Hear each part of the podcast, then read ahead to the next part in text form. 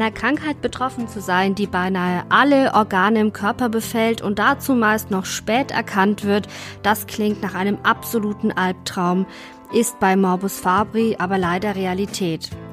Auch wenn nur eines von 3000 Neugeborenen damit zur Welt kommt, möchten wir heute über das Thema seltene Erkrankungen und Morbus Fabri sprechen. Dazu bin ich heute eingeladen in Berlin bei Heidrun Irschig. Sie ist Geschäftsführerin von Shire Deutschland, jetzt ein Teil der Takeda-Gruppe. Takeda ist ein forschungsgetriebenes, globales, biopharmazeutisches Unternehmen, das sich dafür engagiert, Patienten mit wegweisenden medizinischen Innovationen eine bessere Gesundheit und eine schönere Zukunft zu ermöglichen. Gemeinsam mit der Shire Deutschland GmbH, seit Anfang dieses Jahres Teil der Takeda Group, fokussiert das Unternehmen seine Forschung auf die Therapiegebiete Onkologie, Gastroenterologie, Erkrankungen des zentralen Nervensystems und, was uns heute interessiert, seltene Erkrankungen. Heidrun Irschig verfügt über langjährige Expertise in unterschiedlichsten Indikationsgebieten, aber insbesondere im Bereich der seltenen Erkrankungen, zu denen das Krankheitsbild Morbus Fabri auch gehört. Guten Tag, Frau Irschig. Schön, dass Sie sich heute Zeit für uns nehmen. Die Erkrankung ist ziemlich komplex und auch sehr unbekannt. Können Sie uns vielleicht etwas genauer erklären, was ist das Krankheitsbild und vielleicht vorab, was ist eine seltene Erkrankung? Eine seltene Erkrankung ist in der EU definiert als eine Erkrankung, wo weniger als einer von 50.000 Personen betroffen ist. Und es ist wirklich sehr selten und damit auch sehr schwer erkennbar und bedeutet immer für die Betroffenen ein langes Warten, bis man Gewissheit hat. Und es besuchen viele Ärzte, viele Diagnosen, die gestellt werden müssen. Also es ist ein, eine äh, schwierige Situation. Erfreulicherweise hat sich die Gesetzgebung geändert, global, die die Entwicklung von Medikamenten fördert bei seltenen Erkrankungen. Wir haben jetzt in, in Deutschland circa 160 äh, zugelassene Arzneimittel für diese Erkrankungen. Und wenn Sie mich nach dem Morbus Fabri fragen, Sie haben ja schon gesagt, es handelt sich hier um eine genetisch bedingte Stoffwechselerkrankung. Was passiert ist, im Körper können die Stoffwechselprodukte nicht abgebaut werden. Ja, das ist so bei einer Müllverbrennungsanlage. Ne, Stoffwechselprodukt, Ablagerung sollte verbrannt werden. Und es fehlt aber aufgrund dieses genetischen Defekts ein Enzym. Das Enzym, das dafür verantwortlich ist, diese Stoffwechselprodukte zu verhindern im Körper.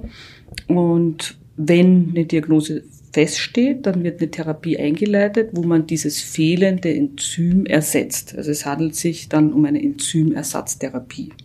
Wer ist von der Krankheit erstmal betroffen? Gibt es spezifische Menschen, die davon betroffen sind? Eher Frauen, eher Männer?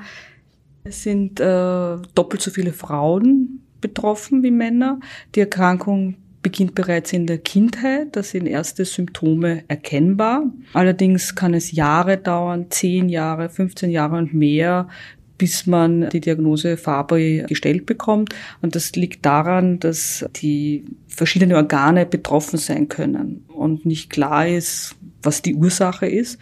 Hängt wiederum mit diesen Stoffwechselprodukten zusammen, weil die können diese Ablagerung überall im Körper passieren und eben Organe unterschiedlich beanspruchen und schädigen. Wie zeigt sich Morbus Fabri am Anfang? Oft, was man anfänglich hat, sind sehr starke Schmerzen, brennende Schmerzen in den Gliedmaßen. Äh, sehr viele Patienten haben Probleme mit den Augen, mit dem Sehen. Das trifft auf jeden zweiten zu. Und grundsätzlich könnte man hier sehr früh den Verdacht hegen. Es braucht nur so eine Spaltlampenuntersuchung, die der Augenarzt durchführen kann oder auch ein Optometrist. Und man sieht sich quasi die Linse an und die Hornhaut und entweder man stellt Trübungen fest oder es gibt so eine wirbelförmige, äh, so ein Bild, das der Arzt oder der Optometrist sieht. Und das ist sehr signifikant und charakteristisch für Morbus Fabri. Welche Organe können neben den Augen noch betroffen sein? Herz, Niere, Gehirn. Oft hören Patienten mit Morbus Fabri schlechter. Die Haut kann angegriffen sein. Morbus Fabri wird ja auch als Erkrankung bezeichnet, die mit einem Chamäleon verglichen wird.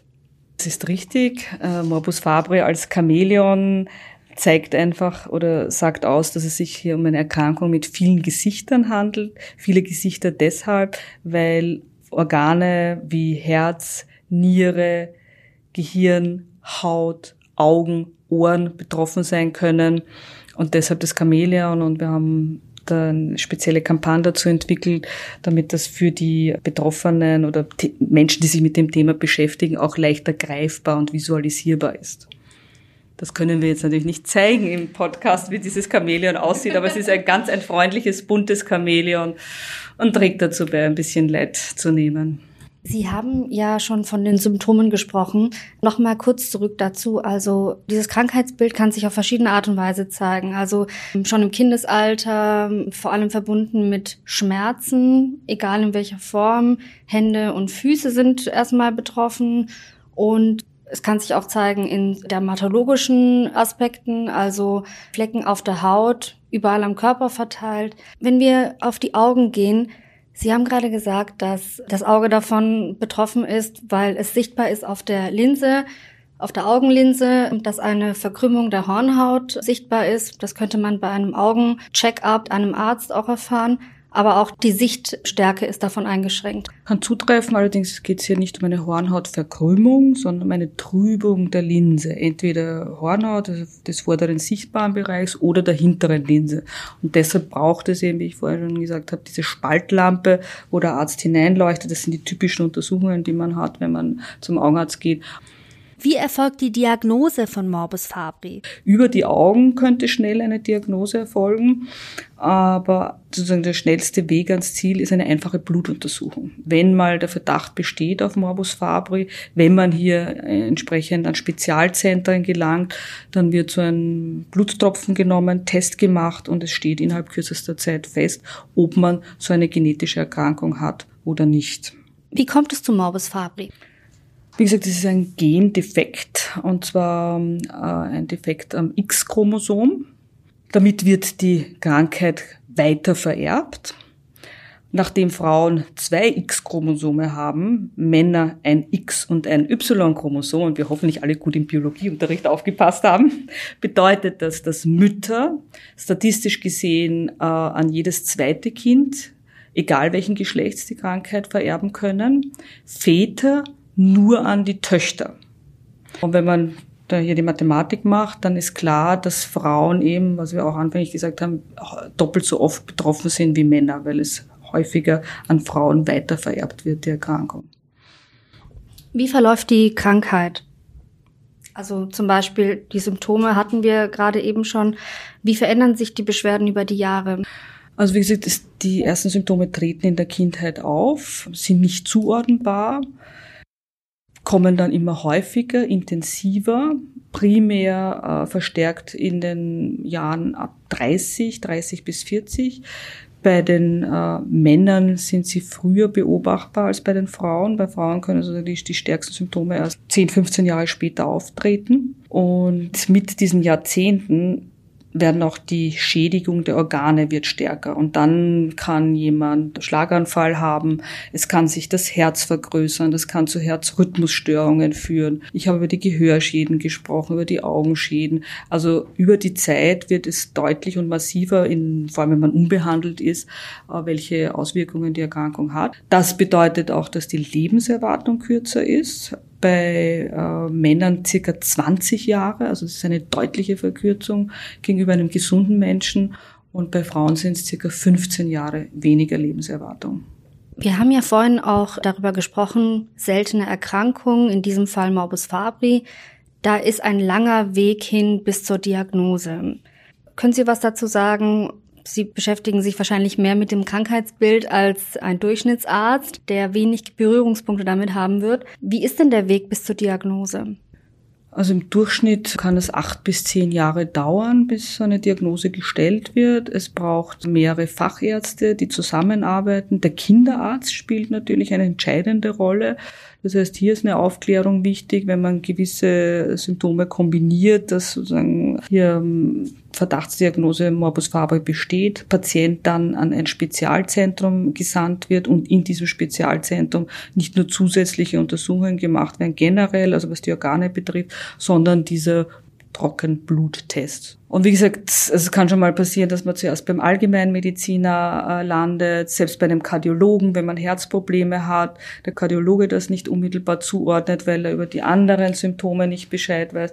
Dann kommt man zum Augenarzt. Wenn der Augenarzt nicht bewusst jetzt dann die Trübungen so interpretiert, dass das mit der genetischen Erkrankung zusammenhängen kann, dann braucht das eben oft seine Zeit und, und diesen, diesen Pilgerweg, wie wir ihn nennen. Und als Unternehmen Takeda haben wir viel Erfahrung, bemühen uns auch, dass im Bereich dieser Findung einfach äh, jetzt Ärzte nicht ausgebildet werden auf genetische Erkrankungen, aber Ärzte in der Lage sind, äh, den Patienten durch das System zu begleiten und zu navigieren, so dass die Zeitspanne vom Erstbesuch und dem Erstverdacht, dass vielleicht das mit, mit einem etwas nicht stimmt, bis man in ein Spezialzentrum kommt, dass man das abkürzen kann. Und wir haben über wissenschaftliche Arbeiten, Publikationen sehen wir, dass die Arbeit erfolgreich ist und bei vielen genetischen Erkrankungen jetzt dieser Zeitraum, den ich genannt habe, durchaus schon um eineinhalb, zwei Jahre in Deutschland zurückgegangen ist. Also statt zehn Jahre, acht Jahre, das hängt auch vom jeweiligen Krankheitsbild ab. Und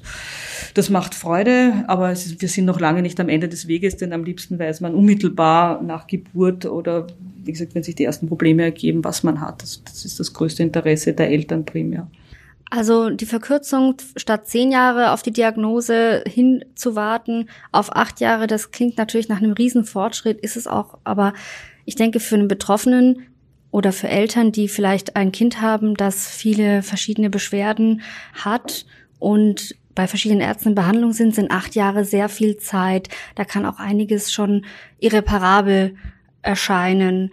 Welche Herausforderungen gibt es da in diesem Bereich Diagnose, Morbus Fabri und wird sich das in den nächsten Jahren vielleicht verbessern können? Also was diskutiert wird in Deutschland und ja zum Teil auch schon gemacht wird und auch sonst wo äh, global, sind Tests bei Neugeborenen.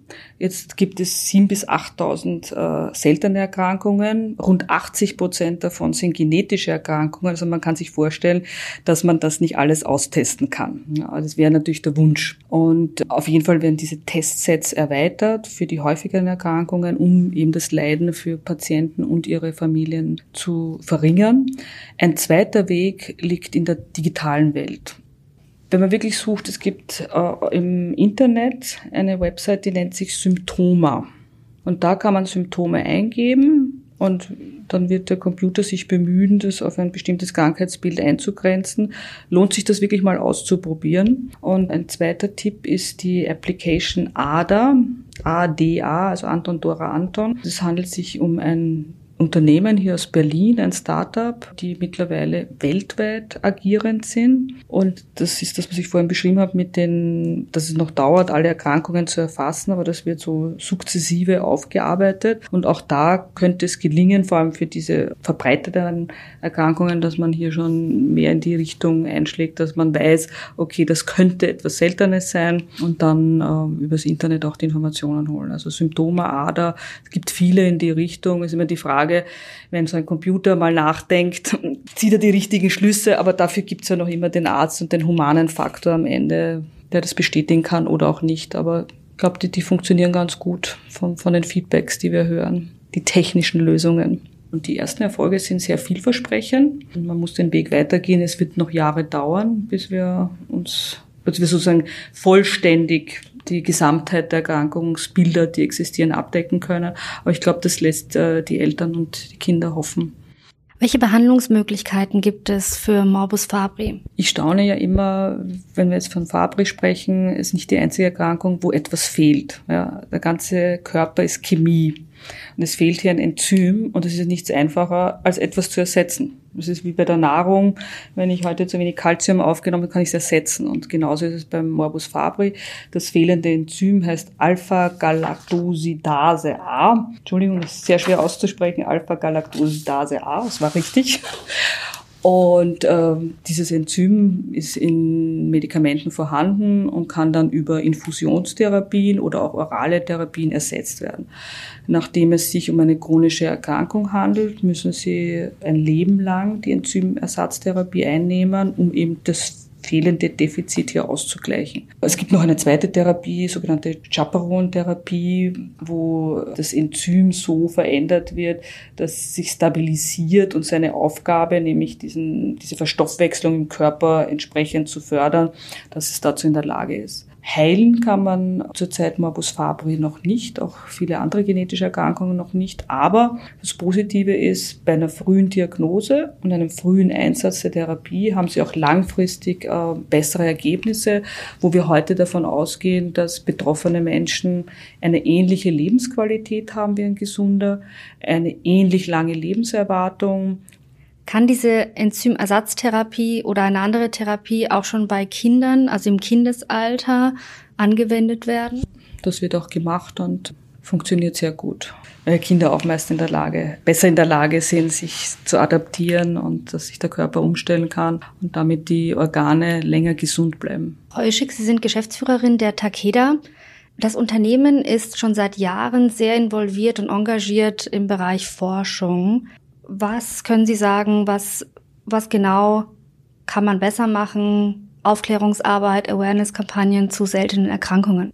Die einfache Antwort ist, es ist nie genug. Man kann immer viel mehr machen und neue Wege suchen, wie man allgemein die Bevölkerung informiert, wie man auch die Ärzte stärker einbindet in die Thematik. Ich denke, dass es Orphan Diseases oder Orphan Drugs, zu Deutsch Waisen Drogen, also Waisenarzneimittel und Waisenerkrankungen genannt hat, weil es oft die vergessenen Erkrankungen waren, weil nur so wenige Menschen von den vielen seltenen Erkrankungen betroffen sind, dass sich, dass man sich früher um diese Belange nicht angenommen hat. Und das hat sich wesentlich geändert.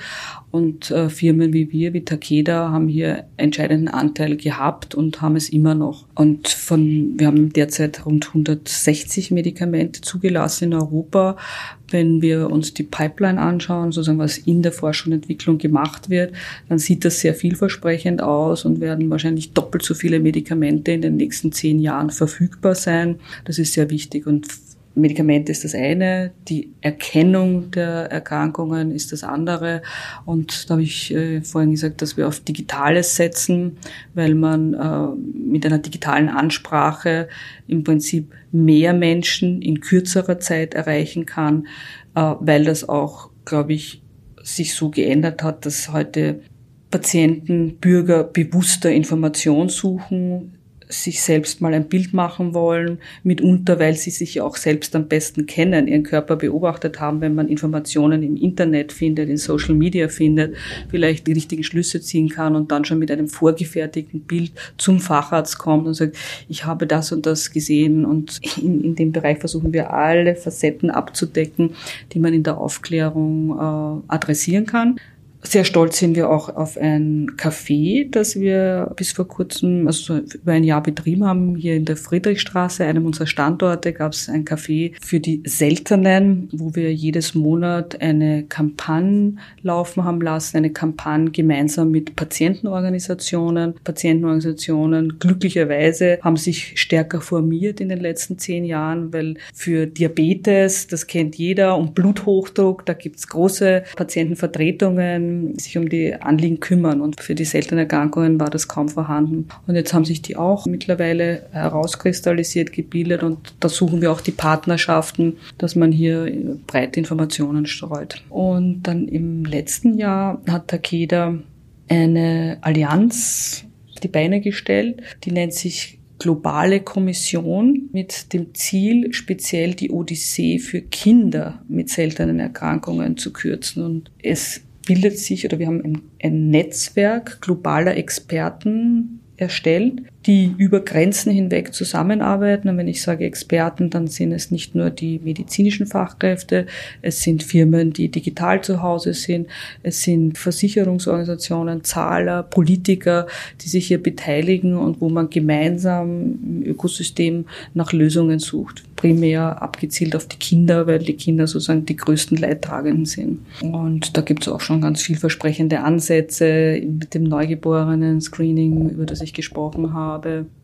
Für Betroffene oder Angehörige von Betroffenen, wer wäre der erste Ansprechpartner? Das ist schwierig zu beantworten, weil es eben von der individuellen Symptomatik abhängt. Aber grundsätzlich, nachdem ja die ersten Erscheinungen schon im Kindesalter auftreten, ist es ganz klar der Kinderarzt, der Pädiater, der dann an Spezialzentren verweisen wird. Andernfalls sind es die Augen, die Ohren, wird man wahrscheinlich bei den jeweiligen Fachärzten zuerst äh, aufschlagen. Und da ist es eben die Frage, ähm, inwieweit das schon erkannt wird, dass es nicht ein normales Ohren- oder Augenleiden ist, sondern dass mehr dahinter steckt. Und da beginnt es eben. Ne? Dann wird der Augenarzt sagen, na ja, kommen Sie in einem halben Jahr wieder. Das ist jetzt vorübergehend eine Entzündung oder eine Trübung, die ich mir nicht erklären kann. Dann geht man zum nächsten Arzt, weil dann fängt das Problem an beim bei der Haut. Der Dermatologe kann das auch nicht zuordnen. Also es ist echt schwierig und erklärt nochmal diese acht bis zehn Jahre soweit ich weiß. Und wir haben ja auch nur wenige spezialisierte Zentren, circa 20 in ganz Deutschland, die sich damit wirklich auskennen und eine Behandlung einleiten können. Am Ende wird man dort ankommen. Die Frage ist, wie kann man den Zeitraum verkürzen? Und da kann ich nur jeden raten, möglichst viele Informationsquellen anzuzapfen und einschlägige Seiten zu lesen. Und wahrscheinlich ist auch eine Patientenorganisation eine gute Adresse, selbst wenn es jetzt die falsche Organisation wäre, also für eine andere Erkrankung, genetische, glaube ich, sind die viel hellhöriger und können das eher zuordnen und würden dann auch sagen, wir empfehlen ein Spezialzentrum und die großen Universitätskliniken decken das immer ab ne, und die können dann auch intern natürlich weiter referenzieren und verweisen.